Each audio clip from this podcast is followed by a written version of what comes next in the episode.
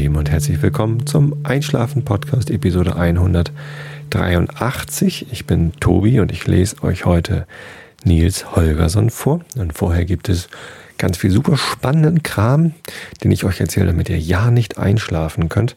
Zum Beispiel geht es um Fußball und um Mikrofone und um ähm, Polizeiwachen in Stadien und äh, na, was mir noch so einfällt. Schauen wir mal auf dem Weg dahin. Aber erstmal natürlich Fußball. Ich habe gerade Fußball geguckt. Im Fernsehen gab es ähm, im Free TV kostenlos Fernsehen auf Sport 1 das Spiel ähm, FC Köln gegen FC St. Pauli. Äh, das Montagsspiel der zweiten Liga wird ja immer kostenlos übertragen. Früher hieß der Sender DSF und äh, die Fans des FC St. Pauli haben immer scheiß DSF skandiert. Ich persönlich, äh, ja, kann zwar verstehen, dass es toller wäre, wenn alle Spiele samstags nachmittags halb vier wären, weil dann mehr Fans im Stadion sein könnten.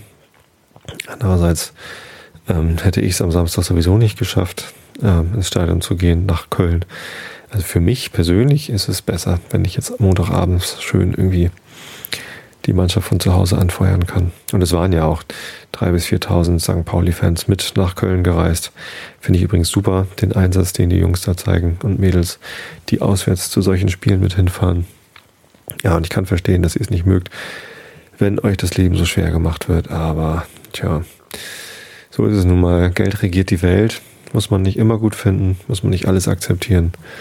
Aber in Teilen ist es halt unvermeidbar, sonst fließt eben auch nicht genug Kohle in die Kassen der Vereine, um da äh, ja, zum Beispiel Spieler zu kaufen, Gehälter zu zahlen.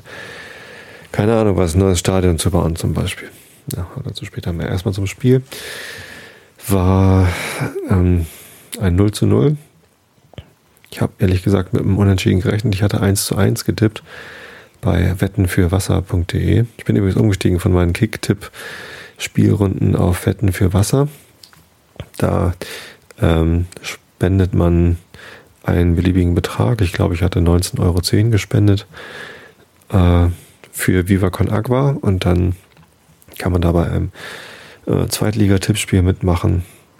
Man kann auch immer noch einsteigen, also scheut euch nicht, da jetzt noch einzusteigen, denn jeden Spieltag gibt es was zu gewinnen. Das sind dann so Sachen wie Eintrittskarten für St. Pauli oder mal ein Trikot oder eine Stadionführung oder solche Gewinne, die es natürlich für 19,10 Euro äh, teilweise auch schon gibt, es sind mehr so symbolische Gewinne. Teilweise auch ganz coole Sachen, wo ich mich freuen würde. An diesem fünften Spieltag der zweiten Bundesliga 2012, 2013 habe ich 25 Punkte bekommen. Äh, leider gab es noch jemanden, der hat irgendwie 31 geschafft oder 33 oder so. Ja, mal wieder nicht gewonnen. Aber ich bleibe dran und tippe weiter. Mir gefällt halt vor allem, dass man da, äh, um mitmachen zu können, irgendwie ein bisschen was spenden muss für Viva Con Aqua. Ähm, da kann man gar nicht genug spenden für so einen Verein.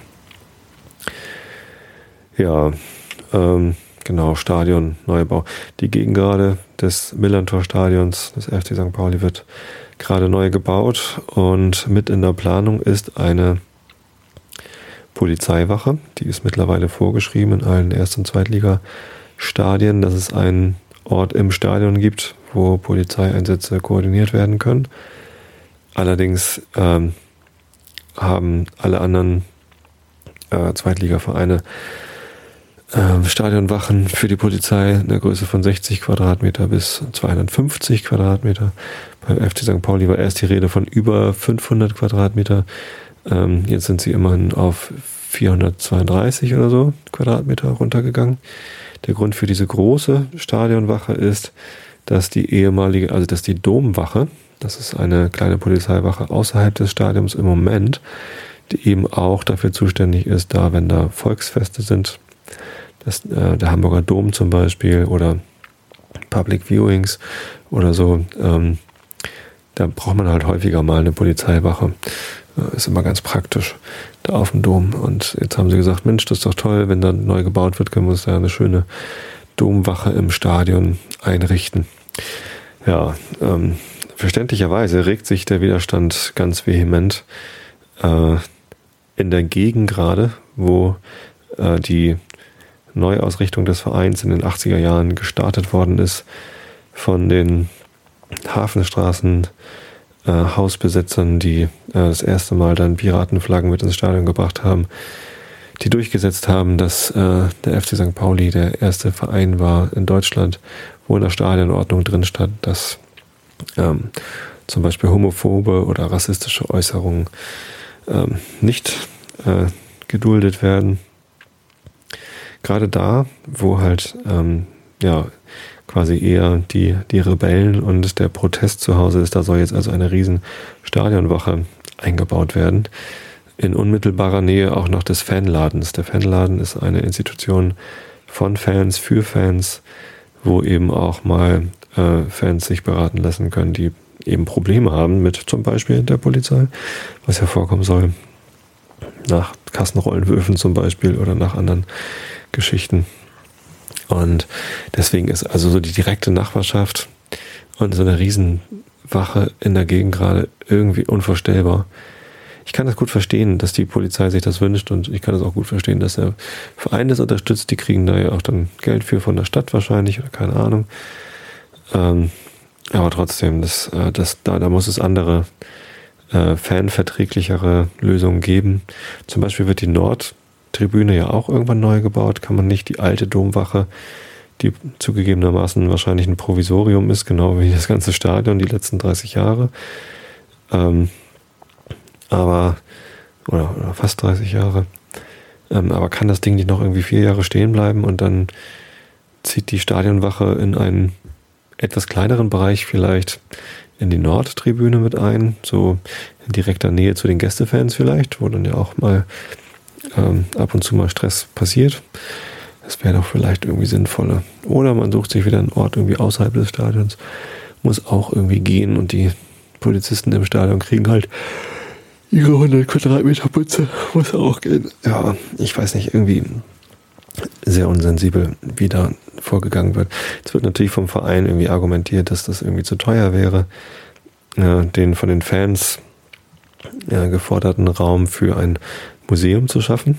Also die Fans sagen, nee, nee, wir wollen keine Stadionwache in der Größe, wir wollen eigentlich lieber, dass im Stadion ein Museum eingerichtet wird, wo eben genau der Werdegang des Vereins, insbesondere natürlich äh, mit Augenmerk auf die aufregenden Zeiten seit den 80er Jahren, ähm, aber natürlich auch für die Zeit davor gelegt wird. Aber naja, dieses, ich weiß nicht, also irgendwie ist es im Moment noch ein bisschen verfahren. Da gab es ein ganz nettes Video jetzt. Pommes Braun-Weiß gibt es immer vom Hamburger Abendblatt, so eine wöchentliche Videobotschaft ähm, auf YouTube. Und da gab es jetzt eine Sonderepisode, wo der äh, Michael Meske, Geschäftsführer und äh, zusammen mit, mit dem Lutz, Lutz Wöckener von, von Pommes Braun Weiß. Und äh, dann waren da noch dabei der Christoph Nagel, auch bekannt als Gegengraden Gerd. Und ein weiterer, achso, von der ähm, AG Stadionbau. Oh, den Namen habe ich vergessen. War ganz interessant. Äh, habe ich mir mal angehört, wie die da ihre Argumente ausgetauscht haben. Tja, ich muss sagen, ähm, wäre schön, wenn St. Pauli das irgendwie hinkriegt, dort keine ganz so große Stadionwache im, im Stadion einzurichten. Aber wir werden sehen, wie sich das entwickelt. Ja, noch ein Thema, und zwar ähm, ein Werbeblock. Und nach dem Werbeblock habe ich aber noch eine sehr interessante Ankündigung zu machen, ein, ein, nur einen Teaser. Ich habe ich hab im Moment so viel anzuteasen, ihr glaubt es gar nicht. Ich habe eigentlich drei Sachen, die ich anteasern könnte, ohne schon etwas Konkretes verraten zu können, aber ähm, die kommen dann gleich. Ähm, erstmal kommt noch Werbung und zwar habe ich ähm, auf eBay zwei Auktionen am Laufen. Und zwar äh, wissen das die meisten von euch schon. Ich habe das auf Facebook und Twitter schon emsig beworben ich verkaufe meine Mikrofone und zwar ähm, genau dieses, in das ich jetzt gerade reinspreche. Diese Episode 183 wird die letzte sein, die ich mit meinem ersten Einschlafen-Podcast-Mikro und bisher am häufigsten verwendeten Einschlafen-Podcast-Mikro, nämlich dem AKG Perception 120 USB aufnehme. Das Mikrofon, ja, eigentlich ist ein Geschenk und Geschenke muss man ja ähm, auch sensibel mit umgehen. Meine Mutter hat mir das vor knapp zwei Jahren zum Geburtstag geschenkt. Ähm, ihr kennt die Geschichte ja alle, wie der Einschlafen-Podcast entstanden ist. Äh, wenn nicht, dann hört euch die Episode 1 an, da habe ich es nochmal erzählt. Oder ja, ist immer mal wieder vorgekommen. Ja, und seitdem habe ich bestimmt 170 Episoden mit diesem Mikrofon aufgenommen.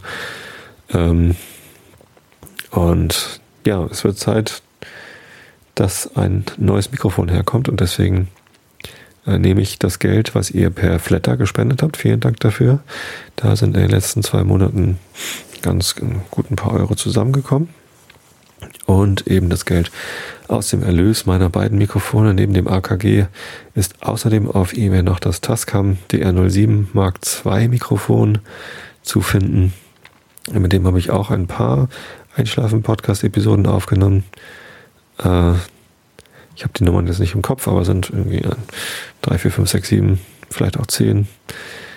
Ähm, Im Wesentlichen habe ich das aber auch für unterwegs benutzt, das Tascam, weil es ein mobiles Aufnahmegerät ist, also ein kleiner tragbarer Rekorder mit zwei kleinen Kondensatormikrofonen, die allerdings echt sehr gut klingen. Und als ich das das erste Mal für einen Einschlafen-Podcast benutzt habe, habt ihr mir alle gesagt, man hört eigentlich gar keinen großen Unterschied und es klingt mal mindestens genauso gut. Ich finde das auch. Ich finde es auch ganz exzellent und man kann es eben mitnehmen. Ja, warum äh, brauche ich neue Mikrofone, wenn die beiden doch so toll sind? Ähm, das ist verbunden mit dem ersten Teaser. Das habe ich letztes Mal schon angekündigt. Ich möchte gern mit meiner Tochter ein neues Podcast-Format ausprobieren. Und ähm, dafür brauchen wir also wenn wir zu zweit aufnehmen wollen, möchte ich halt gerne, dass wir auch jeder ein Mikrofon haben. Und das ist einfach, also mit, mit Mikrofon hin und her reichen ist es ein bisschen doof. Und dieses Tascam, wer sich mal die Episode mit den Klangschalen anhört, ich habe gerade nicht welche im Kopf, welche Nummer das ist, aber ich habe nur eine gemacht mit Klangschalen. Äh, müsste so um die 100 gewesen sein, 98 oder so. Ähm, da hatte ich das Mikrofon einfach so in den Raum gestellt und äh, Britta, mit der ich die Episode aufgenommen hatte, und ich, wir waren beide recht weit weg von dem Tascam. Und das hört man dann eben auch. Man hört ziemlich viel vom Raum und die Stimmen lösen nicht ganz so gut auf. Es ist einfach netter, wenn man das Mikrofon ein bisschen dichter am Mund hat. Jetzt hier mit diesem Großmembran-Mikrofon nehme ich eigentlich immer so auf, dass ich so oh, 10 Zentimeter ungefähr vom Mikrofon entfernt bin. Dadurch klingt es halt einfach ein bisschen wärmer, offener, näher dran.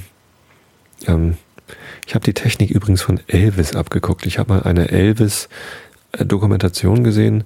Da wurde berichtet, dass äh, Elvis bei seinen Schnulzenliedern äh, den Trick gemacht hat, dass er sehr, sehr nah an das Mikrofon rangegangen ist, so ungefähr, und dann halt entsprechend leiser gesungen hat, ähm, damit beim Hörer das Gefühl entsteht, dass Elvis eben sehr nah am Ohr dran ist.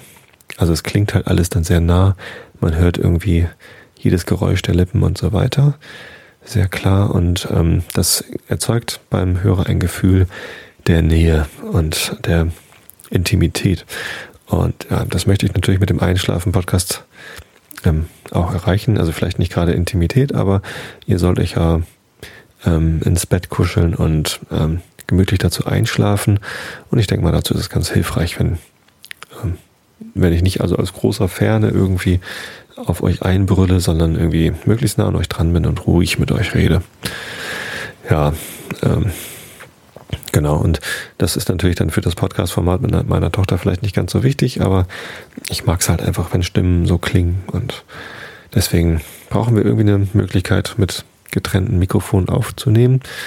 Und äh, vor ein paar Wochen war ja gerade der Holgi hier zu Besuch und der hat mir sein Tascam mobil, mobiles Aufnahmegerät gezeigt, einen, äh, einen großen Bruder quasi von dem DR07, das ich hatte, das DR40 von Tascam und das hat ähm, an der Unterseite einfach noch zwei Mikrofoneingänge. Ähm, und da kann man dann einfach externe Mikrofone anschließen. Plus man kann diese auch parallel zu dem zu den eingebauten Mikrofonen, also zu dem eingebauten Stereo-Mikrofon verwenden. Das heißt, man könnte so ein Setup machen, ähm, einer nimmt sich halt die Mikrofone vom Tascam und der andere spricht in ein externes Mikrofon oder wir schließen zwei externe Mikrofone an und können dann darüber aufnehmen. Das finde ich ziemlich cool, die ähm, Idee und deswegen, ja, kommt jetzt halt mein DR07 und das AKG auf Ebay. Ähm, wurde schon geboten. Das fand ich ganz erstaunlich. Ich hatte ähm, die äh, Laufzeit auf zehn Tage gesetzt, weil ich dachte, naja, Podcast-Hörer, die hören ja nicht immer gleich sofort. Viele hören halt zeitversetzt und ich gebe euch dann ein bisschen mehr Zeit, aber tatsächlich äh, wurde das schon gleich am ersten Abend ordentlich geboten. Hat mich sehr gefreut. Ich bin gespannt, was da noch ähm, bei rauskommt. Je mehr Geld da reinkommt, desto besser ähm, wird das Mikrofon, was ich mir kaufen kann. Und desto besser wird auch der Sound. Ich habe schon Mikrofone bestellt, die kommen auch morgen schon. Und ähm, das Tascam DR40 liegt hier schon bereit. Ähm, und zwar habe ich mir vier Mikrofone bestellt, die ich dann gegeneinander testen werde. Ich werde mir aus dem Bandraum, ich mache ja Musik, wie ihr alle wisst, mit der Band Horst Blank und da haben wir auch schon etliche Mikrofone liegen, ähm, ganz unterschiedlicher Natur. Ähm, die werde ich auch nochmal mit nach Hause nehmen und dann werde ich also die nächste Episode damit füllen, ähm, diese Mikrofone gegeneinander auszutesten. Auch nochmal mit zwei unterschiedlichen Mikrofonvorverstärkern, die ich dazwischen schließe. Und dann könnt ihr also in der nächsten Episode hören, wie ich wohl klingen würde, wenn ich das Mikrofon dann behalte. Könnt ihr euren Senf auch nochmal zu geben, wie ihr denn das findet. Und ja, ich bin ganz gespannt, wie die Unterschiede so ausfallen. Ich habe letzte Woche im Bandraum schon mal da verschiedene Mikrofone angetestet, aber das ist jetzt irgendwie nicht wirklich repräsentativ gewesen, was ich da gemacht habe, zumal die anderen im Hintergrund noch rumgesabbelt haben. Und naja, ähm, das nehme ich jetzt lieber mal nicht als Maßstab für den Shootout. Das wird sicherlich anstrengend, die gegeneinander zu testen, die Mikrofone, weil, ja, wie gesagt, ich habe vier bestellt. Wenn ich dann noch zwei, drei aus dem Bandraum mitbringe, sieben. Und ich habe ähm, ja, halt vor, das ohne externen Mikrofonvorverstärker direkt ans DR40 anzuschließen. Dann einmal mit einem günstigen ART-Röhren-Preamp und einmal mit einem etwas teureren Focusrite Preamp. Also 7x3, 21 Kombinationen, die ich dann eben ausprobieren werde, ähm, um zu testen, welches das beste Setup ist, um den Einschlafen-Podcast in Zukunft zu produzieren. Ich werde das ähm, nicht live senden, weil ich halt ständig die Mikrofone umstecken muss. Aber vielleicht machen wir ein Relive und ihr könnt dann hinterher eure, also dann können wir gemeinsam im Chat hängen und ich lese dann da eure Kommentare dazu. Ja, ich freue mich drauf. Mikrofon kaufen. Ja, da ist eins dabei, das Sennheiser MK4, da bin ich sehr gespannt. Das ist das teuerste im Feld aber es hat auch die besten Kritiken bekommen.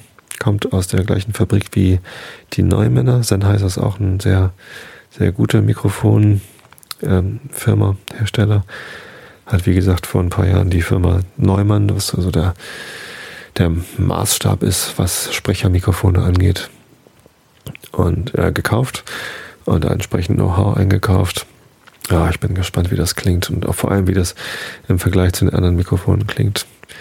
Ähm, es ist auch ein AKG Perception Mikrofon wieder mit dabei. Also ich bin ja jetzt mit dieser Qualität eigentlich sehr zufrieden.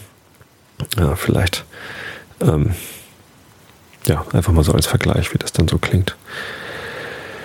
Ja, so sieht's aus. Ja, das war der eine Teaser, äh, der Podcast mit ähm, meiner Tochter. Mir fehlt noch der richtige Name für den Podcast, sonst hätten wir vielleicht schon mal eine Episode aufgenommen. Hm. Mal sehen äh, wann mir da was einfällt. Ja, nächster Teaser ist, es wird äh, äh, demnächst einen Pappkameraden-Podcast geben oder vielleicht sogar ein neues Podcast-Format, wer weiß das schon, äh, wo ich Gedichte vorlesen werde mit einer anderen ähm, Vorleserin, die auch in der Podcast-Szene bekannt ist. Ich verrate mal noch nicht, wer es ist. Äh, vielleicht kommt ihr drauf. Dann werden wir euch Gedichte vortragen. Äh, Im Wechsel. Steht auch noch nicht so ganz fest äh, wie das laufen soll. Ich glaube, wir machen erstmal eine Pappkameraden-Episode draus und ähm, genießen ein paar alkoholische Getränke dazu. Dann kommen wir bestimmt auf die besten Ideen, aber da könnt ihr euch auch schon mal freuen, dass da was kommen wird mit Gedichten. Ein Dichter. Ganz egal, wie dicht du bist, Goethe war Dichter, genau. Ja, und den dritten Teaser, da weiß ich noch gar nicht, ob ich was dazu sagen sollte oder darf, aber es bahnt sich etwas an. Ähm, die Seite auf einschlafen-podcast.de äh, Tobi als Sprecher ist eine relativ häufig aufgerufene Seite. Ich weiß gar nicht warum, ehrlich gesagt. Also ich habe ja da auf dem, auf dem Blog deutlich weniger Traffic als ähm, Episoden vom Einschlafen-Podcast runtergeladen werden. Das heißt, die meisten von euch hören das einfach über einen Podcatcher, wohl über iTunes die meisten, aber eben auch andere. Ähm, aber trotzdem verlaufen sich doch täglich äh, so ein paar hundert Leute auf die Seite einschlafen-podcast.de und erstaunlich viele davon klicken dann ähm, auf den Link Tobi als Sprecher und da habe ich halt geschrieben, ich hätte mal Interesse an anderen Sprecherjobs, dass ich halt nicht immer hier nur Einschlafen-Podcast mache und na, den Realitätsabgleich mit Holgi natürlich und so.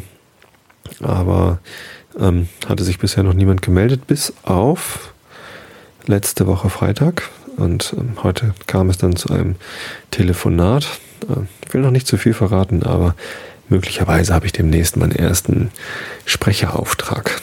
Da bin ich mal sehr gespannt, wie das läuft. Geht nicht ums große Geld, äh, aber es ist mal ein, ein erster Auftrag und ich bin ganz gespannt, wie das läuft, ob ich das gut hinkriege und ja, man darf gespannt sein. Ich werde es euch erzählen, sobald es verfügbar ist und dann könnt ihr mal hören, was ich da so mache. Ja, das soll es gewesen sein an äh, langweiligem Kram und Teasern. Ähm, kommen wir zum Vorlesen. Ich habe mir heute gedacht, nochmal wieder den Schutzengel mit Segelohren, dann wird es irgendwann so eintönig, auch wenn ich es sehr gerne vorlese und ähm, es wird auf jeden Fall damit auch weitergehen, aber ähm, ich hatte es mir halt angewöhnt, immer mal was anderes vorzulesen und so soll es auch bleiben. Und wen ich wirklich vermisst habe in letzter Zeit, das ist der Nils Holgersson und deswegen gibt es jetzt Kapitel 26 im Bergwerk-Distrikt. Also Augen zu und zugehört. Donnerstag, 28. April. Die wilden Gänse hatten eine beschwerliche Reise. Es war ihre Absicht gewesen, gleich nordwärts über Westmannland zu fliegen, sobald sie ihr Frühstück auf den Feldern von Fellingbro verzehrt hatten. Aber der Westwind nahm an Stärke zu und verschlug sie stattdessen nach Osten, ganz hinauf an die Grenze von Uppland. Sie flogen hoch oben, und der Wind jagte sie in gewaltiger Fahrt vor sich her.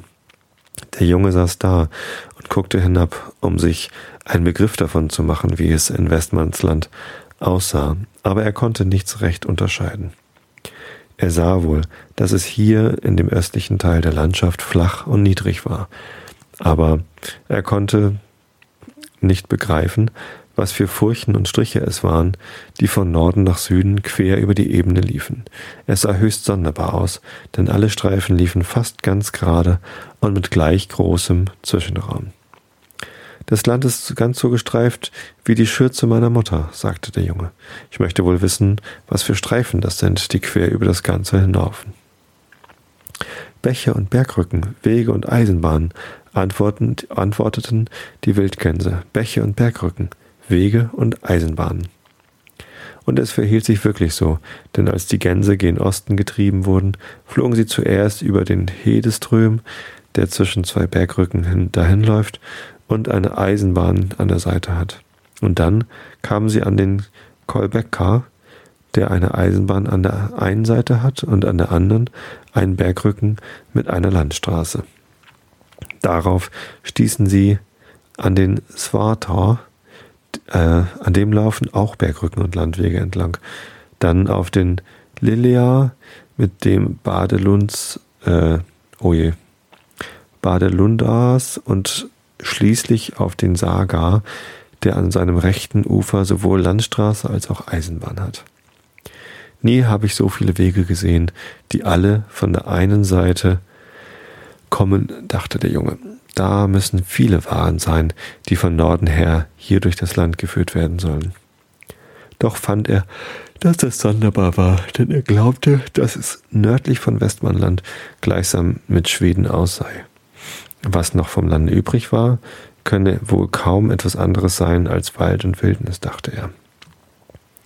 Als der Wild, äh, Wind die Wildgänse ganz bis an den Sagor hinübergetrieben hatte, wurde es Acker offenbar klar, dass sie ganz anders vorhin gekommen waren, als sie beabsichtigt hatte, denn hier machte sie mit ihrer Schar kehrt und begann, sich in starkem, widrigen Wind nach Westen zurückzukämpfen. Sie flogen also noch einmal über die gestreifte Ebene und setzten dann den Weg nach dem westlichen Teil der Landschaft fort, der aus waldreichen Hügelland bestand. Soweit, nee, solange der Junge über die Ebene flog, saß er über den Hals der Gans gebeugt da und sah hinab. Als aber die Ebene aufhörte und er sah, dass große Waldgegenden vor ihm lagen, richtete er sich auf und dachte, jetzt wolle er seine Augen ausruhen, denn dort, wo die Erde von Wald bedeckt war, lohnte es sich selten, Ausguck zu halten. Als sie eine Weile über waldbedeckte Bergrücken und kleine Seen dahingeflogen waren, hörte der Junge unten auf der Erde etwas, das gleichsam winselte und klagte. Da war er ja gezwungen, sich vornüber zu beugen und hinabzusehen. Die Wildgänse flogen jetzt nicht gerade schnell, da sie gegen den Wind ankämpften, so konnte er dann das Land unter sich ganz deutlich sehen. Das erste, was er entdeckte, war ein großes Loch, das gerade in die Erde hineinging. Über dem Loch war, eine, war ein Hebewerk aus dicken Balken errichtet, und das Hebewerk holte gerade in diesem Augenblick unter Kreischen und Winseln eine Tonne herauf, die mit Steinen angefüllt war. Ringsumher lagen große Steinhaufen, eine Dampfmaschine stand in einem Schuppen und Schnob, Frauen und Kinder, saßen in einem Rundkreis an der Erde und suchten Steine aus. Auf einer schmalen Pferdebahn rollten einige mit grauen Steinblöcken beladene Wagen dahin, und am Waldessaum lagen kleine Arbeiterwohnungen. Der Junge konnte nicht begreifen, was das alles war, und er rief aus vollem Halse hinab Was für ein Ort ist das, wo sie so viele Feldsteine aus der Erde herausholen? Hör doch nur einer den Dummkopf, hör doch nur einer den Dummkopf, zwitscherten die Spatzen, die an dem Ort beheimatet waren und gut Bescheid wussten. Er kennt keinen Unterschied zwischen Feldstein und Eisenerz. Da begriff der Junge, dass das, was er sah, eine Grube war. Er war ein wenig enttäuscht, denn er hatte gedacht, eine Grube müsse auf einem hohen Berg liegen, diese aber lag auf der flachen Erde zwischen zwei Bergrücken. Bald ließen sie sich, äh, bald ließen sie sie hinter sich, und der Junge saß wieder da und starrte geradeaus, denn die, tannenbewaldeten Bergrücken und die Birkenhaine, die unter ihm lagen, meinte er schon so häufig gesehen zu haben. Da merkte er, dass eine starke Wärme von der Erde zu ihm hinaufschlug, und sogleich musste er hinabgucken, um zu sehen, woher sie kam. Unter ihm lagen große Haufen aus Kohle und Erz, und mitten dazwischen stand ein hohes, achteckiges, rot gestrichenes Gebäude, das ein helles Flammenbündel zum Himmel emporsandte. Anfänglich glaubte der Junge, dass es eine Feuersbrunst sei, da aber sah er, dass die Leute da unten ganz ruhig umhergingen, ohne sich auch nur das geringste um das Feuer zu kümmern, und nun konnte er nicht begreifen, wie das zusammenhing. Was für ein Ort ist dies, wo sich niemand darum kümmert, dass ein Haus in hellen Flammen steht? Rief der Junge hinab. So ein Feigling hat Angst vor dem Feuer, zwitscherten die Buchfinken, die am Waldessaum wohnten und von allen, was sich in der Nachbarschaft zutrug, genau Bescheid wussten. Er weiß nicht, wie das Eisen aus dem Erz herausgeschmolzen wird. Er kennt nicht den Unterschied zwischen dem Feuer aus einem Schmelzofen und einer Feuersbrunst. Bald ließen sie den Schmelzofen hinter sich, und wieder saß der Junge da und sah gerade vor sich hin, denn er glaubte, dass in dieser Waldgegend nicht viel zu sehen sei. Aber sie waren noch nicht weit geflogen, als er unter unten von der Erde einen fürchterlichen Lärm und Spektakel aufsteigen hörte. Als er hinabsah, erblickte er erst einen kleinen Bach, der mit starkem Gefälle eine Bergwand hinabstürzte. Neben dem Wasserfall lag ein großes Gebäude mit schwarzem Dach und hohem Schornstein, der einen dicken, mit Funken vermischten Rauch entsandte. Vor dem Gebäude lagen Eisenklumpen und Eisenstangen und ganze Berge von Kohlen. Die Erde war in weitem Umkreis schwarz, und nach allen Seiten gingen schwarze Wege. Aus dem Gebäude ertönte ein unbeschreiblicher Lärm. Es bullerte und prustete. Es klang, als wenn jemand mit starken Schlägen versuchte, sich gegen ein fauchendes wildes Tier zu verteidigen. Aber das Sonderbare war, dass niemand sich darum kümmerte, was da vor sich ging. Eine Strecke weiter lagen Arbeiterwohnungen unter grünen Bäumen und noch ein wenig weiter ragte ein großes weißes Herrenhaus auf. Aber vor den Arbeiterwohnungen spielten die Kinder ganz ruhig, und in der Allee, die zu dem Herrenhaus hinaufführte, gingen Leute in höchster Gemütsruhe. Was für ein Ort ist dies, wo sich niemand darum kümmert, dass die da im Hause einander totschlagen, rief der Junge auf die Erde hinab. Hack, ack, ack, weiß der aber gut Bescheid, hack, ack, ack, schnatterte eine Elster. Da wird niemand in Stücke gerissen. Es ist das Eisen, das siedet und sprüht, wenn es unter dem Hammer gelegt wird. Bald ließen sie das Eisenwerk hinter sich, und der Junge saß wieder da und sah geradeaus, denn er dachte, hier in der Waldgegend könne nicht viel zu sehen sein. Als sie eine Weile geflogen waren, hörte er eine Glocke läuten, und er musste noch einmal hinabgucken, um zu sehen, woher der Ton kam. Da sah er unter sich einen Bauernhof, wie er nie etwas ähnliches gesehen hatte. Das Wohnhaus war ein langes, rot gestrichenes, einstöckiges Gebäude, und es war nicht so übermäßig groß, aber was ihn in Erstaunen versetzte, das waren alle die großen, gut gebauten Wirtschaftsgebäude, die es umgaben. Der Junge wusste ungefähr, wie viele Wirtschaftsgebäude zu einem Hof gehören, aber hier hatten sie offenbar das Doppelte oder drei, drei Doppelte von allen. So einen Überfluss von Gebäuden hatte er sich nicht träumen lassen und er konnte auch nicht begreifen, was darin aufgehoben werden sollte, denn da waren fast gar keine Felder in der Nähe des Hofes. Er sah einige kleine Felder drinnen im Walde, aber teils waren sie so klein, dass er sie kaum Felder nennen würde, teils waren sie schon auf einem jeden eine Scheune, um aufzunehmen, was da geerntet werden konnte. Auf dem Stelldach hing die Essensglocke unter einer Kapuze, und die hatte geläutet. Der Hausherr ging mit seinen Knechten in die Küche, und der Junge sah, dass er viele und gut gewachsene Leute hatte. Was für Leute sind das, die solche großen Gehöfte mitten in den Wald bauen, wo gar keine Felder sind? rief der Junge auf die Erde hinab. Der Hahn stolzierte auf dem Misthaufen und blieb ihm die Antwort nicht schuldig. Alter Bergmannshof, alter Bergmannshof, krähte er. Die Felder liegen unter der Erde, die Felder liegen unter der Erde. Jetzt wurde es dem Jungen klar, dass es keine, gewöhnlichen Wald, keine gewöhnliche Waldgegend war, über die man hinwegfliegen konnte, ohne sie zu beachten. Wälder und Berge waren da freilich überall, aber es lagen eine unglaubliche Menge von sonderbaren Orten darin versteckt. Da waren Grubenfelder, wo die Hebebäume kurz davor waren, umzufallen und wo die Erde von Grubenlöchern durchbohrt war, und da waren Grubenfelder noch wo, wo noch immer gearbeitet wurde, wo man die dumpfen Sprengschüsse bis zu den Weltgänsen hinauf hören konnte und wo ganze Städte und Arbeiterwohnungen aus dem Waldessaum auftauchten. Da waren alte, verlassene Schmieden, wo der Junge durch das zusammengestützte Dach auf mächtige, eisenbeschlagene Hammerschäfte und plump gemauerte Öfen hinabsehen konnte, und da waren große, neu angelegte Eisenwerke, wo gearbeitet und gehämmert wurde, dass die Erde erbebte. Da waren kleine Städte mitten in der Wildnis. Sie lagen ganz still und sahen so aus, als wüssten sie nichts von dem Lärm ringsherum. Da gingen Drahtbahnen durch die Luft, an denen erzbelagene Körbe lautlos entlang glitten. In allen Gießbächen schnurrten Räder, elektrische Leitungen liefen durch den stummen Wald und endlos lange Eisenbahnzüge kamen mit 60, 70 Wagen dahergerollt, die bald mit Erz und Kohlen, bald mit Eisenstangen, Eisenplatten und Stahldraht beladen waren. Als der Junge eine Weile still dagesessen und das alles betrachtet hatte, konnte er sich nicht länger ruhig verhalten. Wie heißt doch nur dies Land, wo nichts weiter wächst als Eisen? fragte er, obwohl er wusste, dass die Vögel unten auf der Erde sich über ihn lustig machen würden. Da fuhr eine alte Eule, die in einer verlassenen Schmelzhütte saß und schlief aus ihrem Schlaf auf.